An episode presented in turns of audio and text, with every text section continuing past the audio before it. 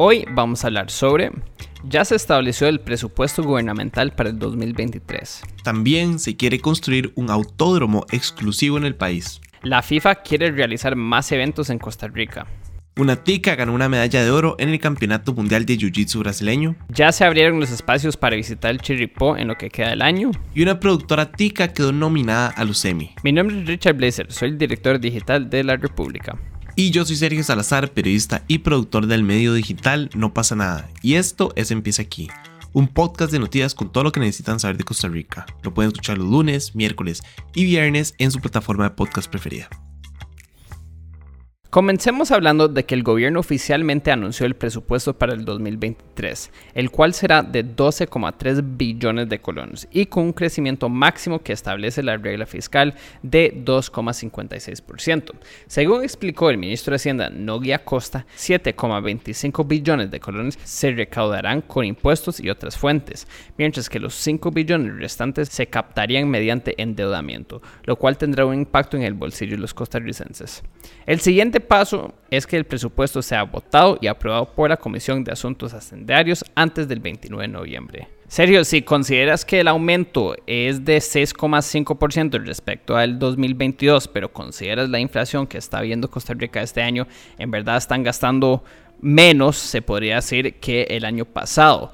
Aún así, 5 billones de colones a través de endeudamiento es mucha plata y sigue profundizando la deuda soberana que tiene Costa Rica. Sí, totalmente. Eh, a mí a veces me cuesta entender, ¿verdad?, un poco estos temas, porque se supone que si Costa Rica está pasando por un mal momento, uno pensaría que no quieren endeudarse más para poder puedes ir pagando poco a poco esa deuda. Después es como, no, vamos a cambiar deuda grande por deuda pequeña, etc. Entonces, siempre es como difícil entender. Ahora, espero que el presupuesto que hayan, bueno, que aceptaron, realmente sí sea suficiente, ¿verdad? Para cubrir el año y que no tengan que pedir un, un extra después a la mitad del año, como ya hemos visto que ha pasado en otras ocasiones. Entonces sí, es un poco extraño, ¿verdad? Como querer salir de una deuda pidiendo más deuda. Sí, desafortunadamente es la única manera. Aquí estamos metidos en esta situación de un país sumamente endeudado eh, y con la esperanza de que este presidente nos saque esto, aunque bueno, veremos efectivamente. Eso mismo, ahí lo estaremos viendo. Pero bueno, ya que hablamos de economía, la Federación Costarricense de los Motores va a retomar un proyecto creado hace cuatro años llamado Ciudad de los Motores para crear un autódromo dedicado exclusivamente a competencias de diferentes categorías de los deportes de motor, como por ejemplo el automovilismo de circuito, el realismo, cuadraciclos, 4x4, etc.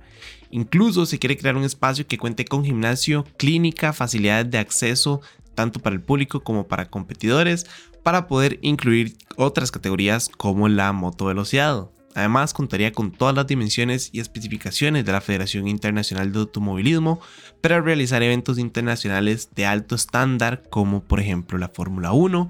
De hecho, también incluiría hoteles, locales comerciales, diferentes vías de acceso, centro médico, restaurantes, entre otros beneficios. Entonces, creo que es un proyecto bastante ambicioso, ¿verdad? Especialmente considerando que Costa Rica eh, y lastimosamente los, los deportes de motor no son y pues el deporte principal. No, creo que no es un secreto para nadie entender que la mayor parte de la inversión se hace en fútbol.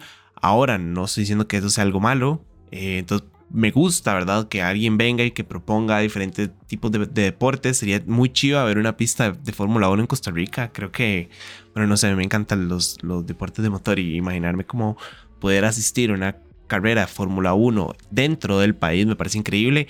Y sumado a eso, ¿verdad? Toda la, atracción turística y el beneficio económico que traería un proyecto de este calibre al país. En serio, no quiero convertirme en el pesimista del podcast, pero de hoy a que invierten los posiblemente miles de millones de dólares requeridos para desarrollar este proyecto, tengo mis dudas. Y, no es que el proyecto sea malo, pero simplemente el mercado costarricense de, deportes de motor es muy pequeño. Y aunque sería genial y súper chiva, no solo para Costa Rica, pero para también promover el turismo en Costa Rica y, poder traer una carrera de, de Fórmula 1 no sé qué tan seguro estoy de que, de que se haga realidad. Pero mi esperanza es que sí se haga. Para seguir con los temas deportivos, el presidente de la FIFA, Gianni Infanto, que estaba en Costa Rica para la final del Mundial Femenino que recién terminó, llenó de elogios al país por la exitosa realización de ese campeonato y adelantó que seguirán realizando competencias de alto nivel en el suelo tico. Cito, FIFA seguirá regresando al país de pura vida, dijo Gianni Infante en sus declaraciones antes de salir del país. En esa misma línea, la costarricense Daniela Alfaro obtuvo la medalla de oro en el Campeonato Mundial Máster de la Federación Internacional de Jiu-Jitsu Brasileño en la categoría Máster 2 en cinta marrón en peso medio. Y este no es el único premio este año, en abril se coronó campeona panamericana de Jiu-Jitsu en el Panamericano con kimono de la Federación Internacional de Jiu-Jitsu Brasileño. Para amantes del senderismo y del hiking, les contamos que si entre sus sueños está visitar el Parque Nacional Chirripó en los próximos meses, a partir del 6 de septiembre, o sea, mañana, podrán reservar su espacio. Si desean apartar ese espacio para los meses de noviembre, diciembre y enero, lo pueden hacer a través del sistema de cobro y reservas en líneas del SINAC. Eso sí, importante resaltar que el cupo máximo admitido es de cuatro personas. Y ya para finalizar, les contamos que la periodista y productora costarricense Mariela Ramírez logró una nominación a los premios Emmy gracias a su participación en la serie estadounidense 5 de mayo Is Not a Thing. Ramírez participó como asistente de dirección, entonces muchísimas felicidades y toda la suerte del mundo. Pero bueno, eso es todo por hoy, lunes 5 de septiembre. Yo soy Richard Blazer de La República. Y yo soy Sergio Salazar de No pasa nada. Recuerden buscar a No pasa nada en todas nuestras redes sociales y en youtube.com slash no pasa nada oficial y en La República en sus redes sociales y en su sitio web larepublica.net para que estén al tanto de todo lo que está pasando a nivel nacional e internacional. Les recuerdo que el siguiente episodio sale el próximo miércoles para que estén atentos. Asegúrense de suscribirse y de seguir este podcast y como siempre darnos una calificación. Muchísimas gracias. Chao.